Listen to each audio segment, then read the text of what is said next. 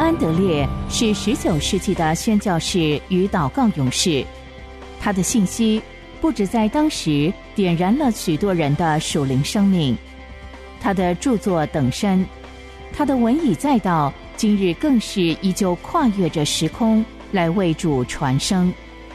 期盼您能透过资深广播人楚云的朗读，得着这天上来的赐福。欢迎收听《圣徒圣言》。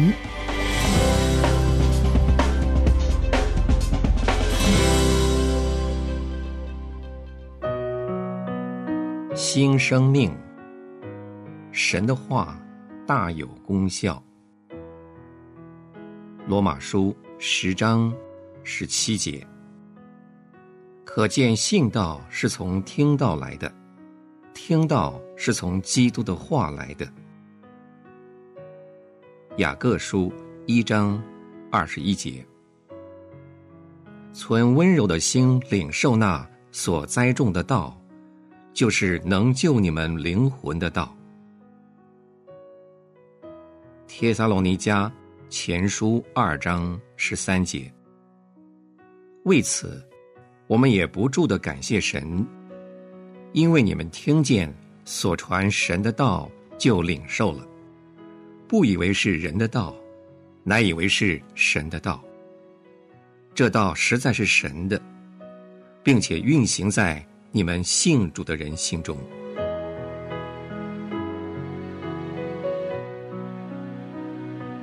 神的道是活泼的，是有功效的。希伯来书四章十二节。神儿女所得到的新生命，完全要有赖于他们正确的运用神的话。所以，我们一再的和你们这些同在主内的年轻弟兄姊妹们谈起这个话题。基督徒如果认识到，只有借着信心，他才能领受和做成一切，这实在是一件要紧的事。他必须相信。于是神才会寻求成就所应许的一切。从每天清晨开始，基督徒都应该信靠耶稣以及所赐给他的新生命。从此，耶稣便要叫新生命在他里面动工。但是他现在却又受到另一个错误的威胁。他以为成就这些大事的信心本身就一定具有极大的效力。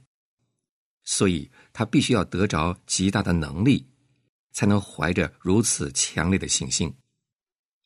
因为他并没有感觉到自己具有这样的能力，便以为自己无法像本来应该的那样相信。这个错误，也许会使他的一生都蒙受损失。你们听一听，这种想法是何等荒谬！你们当然不必仅仅凭着。这样强烈的信心，才可以叫神的话应验。相反的，神的话降临下来，使你们产生出你们必须具备的信心。神的道是活泼的，是有功效的。经上说，信道是从神的话来的。你们回想我们曾经谈过的话题，人心就如同是神的殿。它有两个部分，外面的庭院以理解为门户，通往至圣所的入口则是信心。每个人天生就具有信心，也就是与生俱来的信心。我们首先必须要接受神所说的话，反复思想，正是要凭着这样的信心。我必须对自己说，神所说的话确实是真实无误的。我完全可以信赖他所说的一切。用这个方法，我就将神的话引进了外面的庭院。接着，人的内心深处生出了对神的话的渴望，寻求将神的话接纳到内心里面。这个时候，神的话就发挥出属神的效力来。于是，他开始渐渐长大，扎下根来。如同种子在泥土中生根，并且深植在土壤之中。神的话同样也向里面深深的扎根在圣洁之地。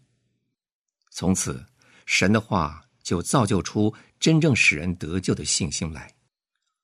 年轻的基督徒，你们要领会这句话的含义：神的道是活泼的，是有功效的。你们借着神的话，便得以重生。道在你们里面造出信心，信心就是从神的话而来的。一想到神的话要在你们里面动工，你们就应该完全接受神所说的一切。你们始终都要被神的话所充满，并且给他充裕时间。神的话本身就具有属神的生命力。你们只要把它藏在你们内心最深处的制胜所，它便要在你们里面造就出新生命来。他还要在你们里面造就出信心，叫你们凡事都能够相信。你们要下决心，永远都不要说“我无法相信”。你们有神的圣灵住在你们里面，所以即便是愚昧的人也能说，神所说的话确实是真的，或者确实不是真的。你们如果是凭着内心渴望说，他的话是真实的，我要相信，活泼的圣灵就要在你们里面造就出这样活泼的信心来。因为神的话正是借着圣灵才变得活泼，变得大有效力。除此以外，圣灵不仅是在神所说的话里面，而且也住在你们里面，尽管。你们并不觉得自己要相信，但是你们确实知道你们自己能够信。你们现在就应该开始真正的接纳神的话。于是，他便要在你们里面造就出强烈的信心来。你们应当靠神所说的话，因为你们确实可以相信。你们一旦接受了神所说的话。他便会在你们里面造就出信心来。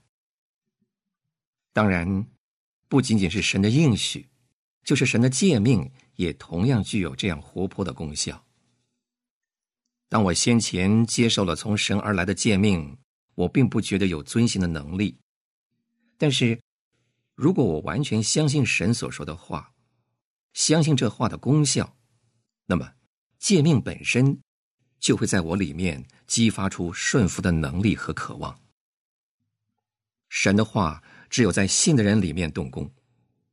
当我重视和谨守神的诫命，他便造就出这样的渴望和顺服的意愿，有力的催我坚信自己确实能够做成天父所说的一切。基督徒的顺服就是出于信心的顺服。我必须相信。借着圣灵，我就得着了遵行神旨意的能力。神的大能是借着他的话在我里面动工。赐生命的神爱我们，将他的诫命赐给我们，他的话变成了我的能力所在。因此，主内年轻的弟兄姊妹们，你们要学会深信不疑的接纳神所说的话。即使你们起初还不理解，但仍然要不住的思想，它本身就有活泼的功效，也要荣耀自己。尽管你们并不觉得自己有能力相信，或者是有能力顺服，但神的话始终都是活泼的，是有功效的。你们要坚定的信靠他，他要借着神所赐的能力成就他的工作。神的话激励和增添我们的信心，使我们更加顺服神。主，我的神呐，我开始感觉到你的话本身具有你的生命和能力。你的话要亲自在领受和谨守的人心中造就出信心。主啊，求你教导我，把你的每一句话。都当作是我心里活泼有生命的种子，使我坚信它要在我里面成就你一切的美意。阿门。请我们一起思想：一，相信神的话，或者是相信说这话的神，或者是相信神的话里面所应许的事，原本就是一回事。人凭着信心接受了神的应许，同样，要借着信心接纳做这应许的天赋，以及要将救恩赐下来给我们的满有应许的圣子。我们要明白，我们无法把神的话和赐生命的神分割开来。二，你们也要明白。你们以为神的话是人所说的话，或者把它看成是出于神的，要在你们信的人里面动工。这两种做法之间有着极大的差别。三，我想你们此刻已经认识到，要想加添信心，得着更多知识，就要把你们的全部信心都发挥出来。你们读一段神的应许，对自己说。这应许确实是真实无误的，然后来到神面前，对他说：“你们信靠神来成全他的应许。认真思想神的应许，在与神交通时，要坚定不移的信靠这些应许，完全依靠他来为你们成就他所说的一切。那么，他就确实要为你们成就。四，神的话和圣灵。”常常是形影不离的。我可以确信神所说的一切，这就是说，我们必须要遵行，并且能够借着圣灵做到。我必须要领受神的话和诫命，坚信在我们信的人里面动工的，正是赐生命的神所说的活泼大有功效的话。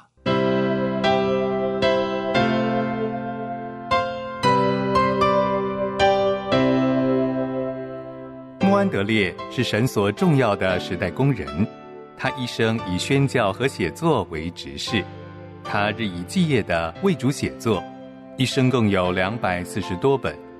从十九世纪以来，他的文字一直不断的影响着历代信徒，成为全球非常重要的灵修小品。这一刻，就让你我继续来聆听由资深广播人楚云所诵读的。圣徒圣言，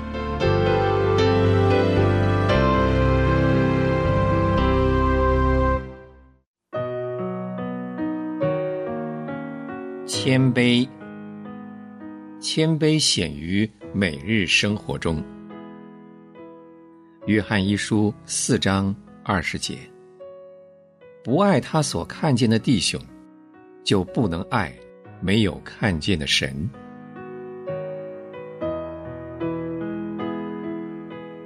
这是何等严肃的说法！我们对神的爱，必须用每天与人交接时所流露的爱来衡量。如果在日常生活与同伴交接的试验中失败了，证明我们对神的爱是虚假的。就谦卑而言，也是这样。我们很容易想到要谦卑在神面前，然而，只有在人面前谦卑。才足以证明我们在神面前的谦卑是真实的，并且证明谦卑已经居住在我们里面，成为我们的性情。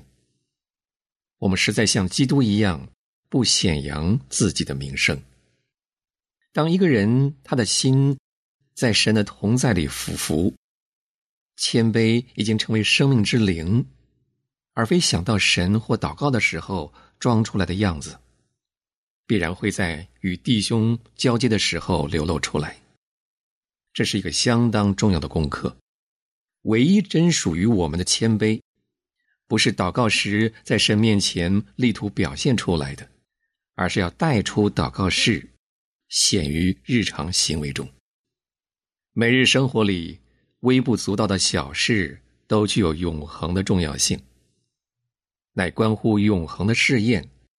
足以显明真正盘踞在我们里面的态度为何。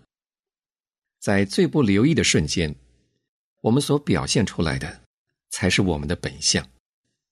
若想认识谦卑的人，要知道谦卑人的言行，必须在平凡的日常生活中来观察。这不正是耶稣的教导吗？他们是在门徒们争论谁为大，在法利赛人喜爱筵席和会堂守卫的时候，在洗门徒的脚以做榜样的时候，教导他们谦卑的功课。如果在人面前不显出谦卑，则在神面前的谦卑算不得什么。连保罗也是这样教导。他写信给罗马人说：“恭敬人要彼此推让，不要志气高大，倒要抚救卑微的人，不要自以为聪明。”他对哥林多人提到爱，一切爱。都是以谦卑作为根基，不自夸，不张狂，不求自己的益处，不轻易发怒。他对加拉太人说：“总要用爱心互相服侍，不要贪图虚名，彼此惹气，互相嫉妒。”以弗所书前三章论到属天生命讲的太好，但是紧接着他说。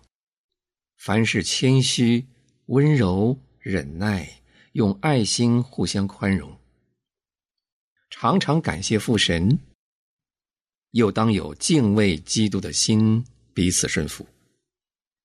保罗又对腓利比人说：“凡事不可结党，不可贪图虚浮的荣耀，只要存心谦卑，个人看别人比自己强。”他对哥罗西人则说：“要有怜悯、恩慈、谦虚、温柔、忍耐的心，彼此包容，彼此饶恕。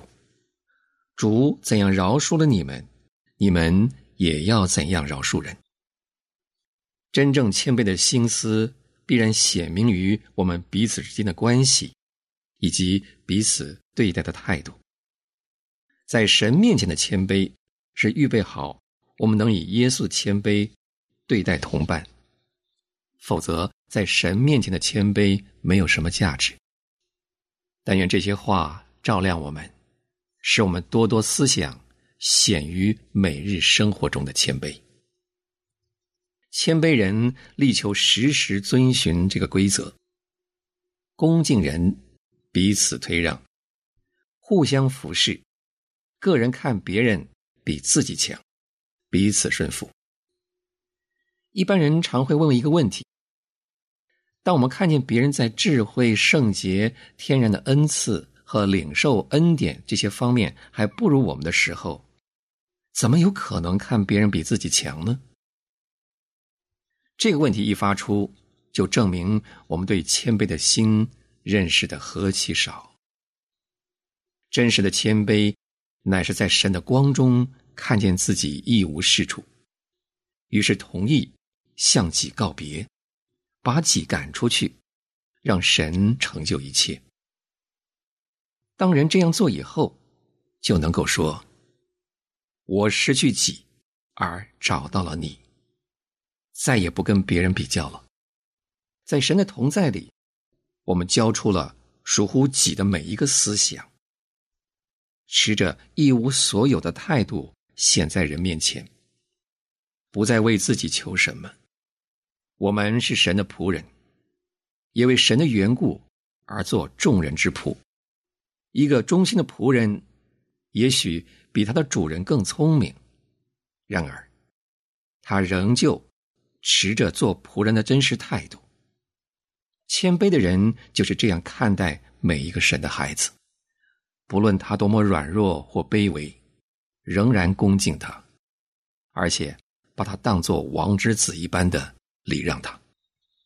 洗门徒脚的那一位，把谦逊之灵放在我们里面，使我们真正愿意位居最末，而且以彼此服侍为乐。谦卑人不会嫉妒记恨，当别人先他而升高蒙福的时候。他能够赞美神，他能够容忍别人受称赞而自己被遗忘。因为在神面前，他已学会和保罗同说：“我算不了什么。”他已领受了耶稣的灵做他的生命，不求自己的喜悦，不求自己的荣耀。当烦躁和易怒的试探来袭，当周围同做基督徒的人发出尖刻的思想或话语，谦卑人常在心里附送主的命令。也在生活中实行主的命令，要彼此包容，彼此饶恕。主怎样饶恕了你们，你们也要怎样饶恕人。他已经明白，披戴主耶稣就是穿上怜悯、恩慈、谦虚、温柔、忍耐。耶稣已经取代己，所以我们有可能彼此饶恕。像主饶恕我们一样，谦卑不仅存在于轻看自己的言语和思想中，而且是像保罗所说的，有谦卑的心。这心被怜悯、恩慈、温柔、忍耐团团围住。神羔羊身上的标志就是谦和柔美。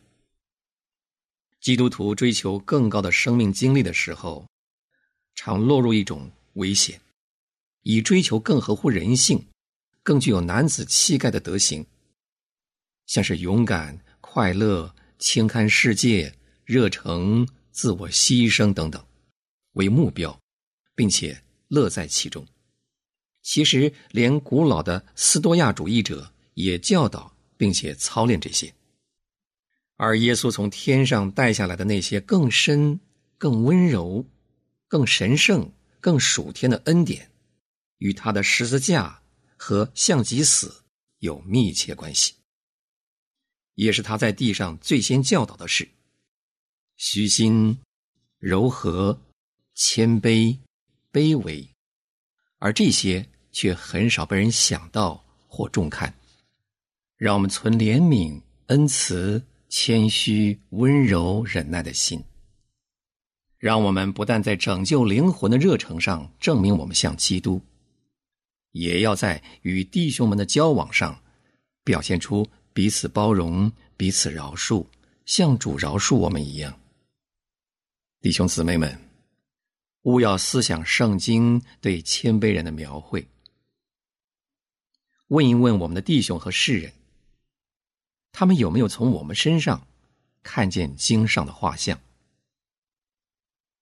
让我们把读过的每一节经文，当作神要做成在我们身上的应许；让我们把每一句话当作圣灵赐下新生的启示，而满心欢喜接受；让每一项失败跟缺乏，促使我们更温柔谦卑的转向那一位柔和谦卑的神的羔羊，确信。他就在我们心中执掌王权。他的柔和谦卑就像一道活水泉，永流在我们里面。贵格会创始人乔治·福克斯他说：“我认识耶稣，他对我极其宝贵，而在我里面有一样东西，是我无法忍耐、温柔有恩慈。我尽力压抑。”但是它仍然存在。于是我恳求耶稣做工在我身上。当我的意志降服于他，他就进入我心，除掉一切不温柔、不忍耐、没有恩赐的东西，然后关上门。我还要重复前面说过的话。我深深觉得，我们太不认识。教会因着缺少属天的谦卑所蒙受的损失，神只能借着一无所知、一无所有的器皿彰显他的能力。不久之前，有一位满有爱心和谦卑的基督徒，悲悯的说出他的心声。在他所认识的许多不同宗派的教会里，有些事情写明他们太缺少爱和容忍的精神。欧洲人都有他们自己的小圈子，当他们跟其他意气不相投的人相处的时候，发现很难彼此容忍、彼此相爱，也无法用和平彼此联络，以保守圣灵所赐给合而为一的心。那些应该成为他们的帮助跟喜乐的人，反而成为他们的眼中钉。这一切都归因于缺少谦卑，不承认自己算不了什么，不以自居末位。变成最小的为乐，也不像耶稣一样，只要做别人的仆人、帮助者、安慰者，不管别人是多么卑微、没有价值。为什么快快乐乐把自己交给基督的人，发现很难把自己交托给弟兄？是不是应该怪教会呢？因为教会里太少教导人。认识基督的谦卑是首要的德行，是圣灵所赐的一切恩典和能力中最上好的一样。我们太不重视像基督那样的谦卑，并且优先传讲像基督所做的一样。我们并没有把它当作是非常必要而且可能得着的恩典。但愿我们不灰心。不气馁，虽然发现自己缺少这个恩典，反而激发我们更多寄望于神，让我们把每一个磨难我们、激怒我们的弟兄，看作神赐恩的工具，用以炼净我们，使我们有机会操练谦卑。这谦卑是耶稣我们的生命吹在我们里面的。但愿。我们有这样的信心：神是一切，己是无有。当我们自视一无所有的时候，就能靠着神的大能，专心致力于用爱心彼此服侍。穆安德烈说：“但愿我生命中的每一刻。”不会浪掷于神同在的亮光和喜乐之外，也愿我无时无刻不将我自己交托给神，作为他的器皿，能充满他的灵和他的爱。诚愿穆安德烈的但愿，也成为你我的心愿。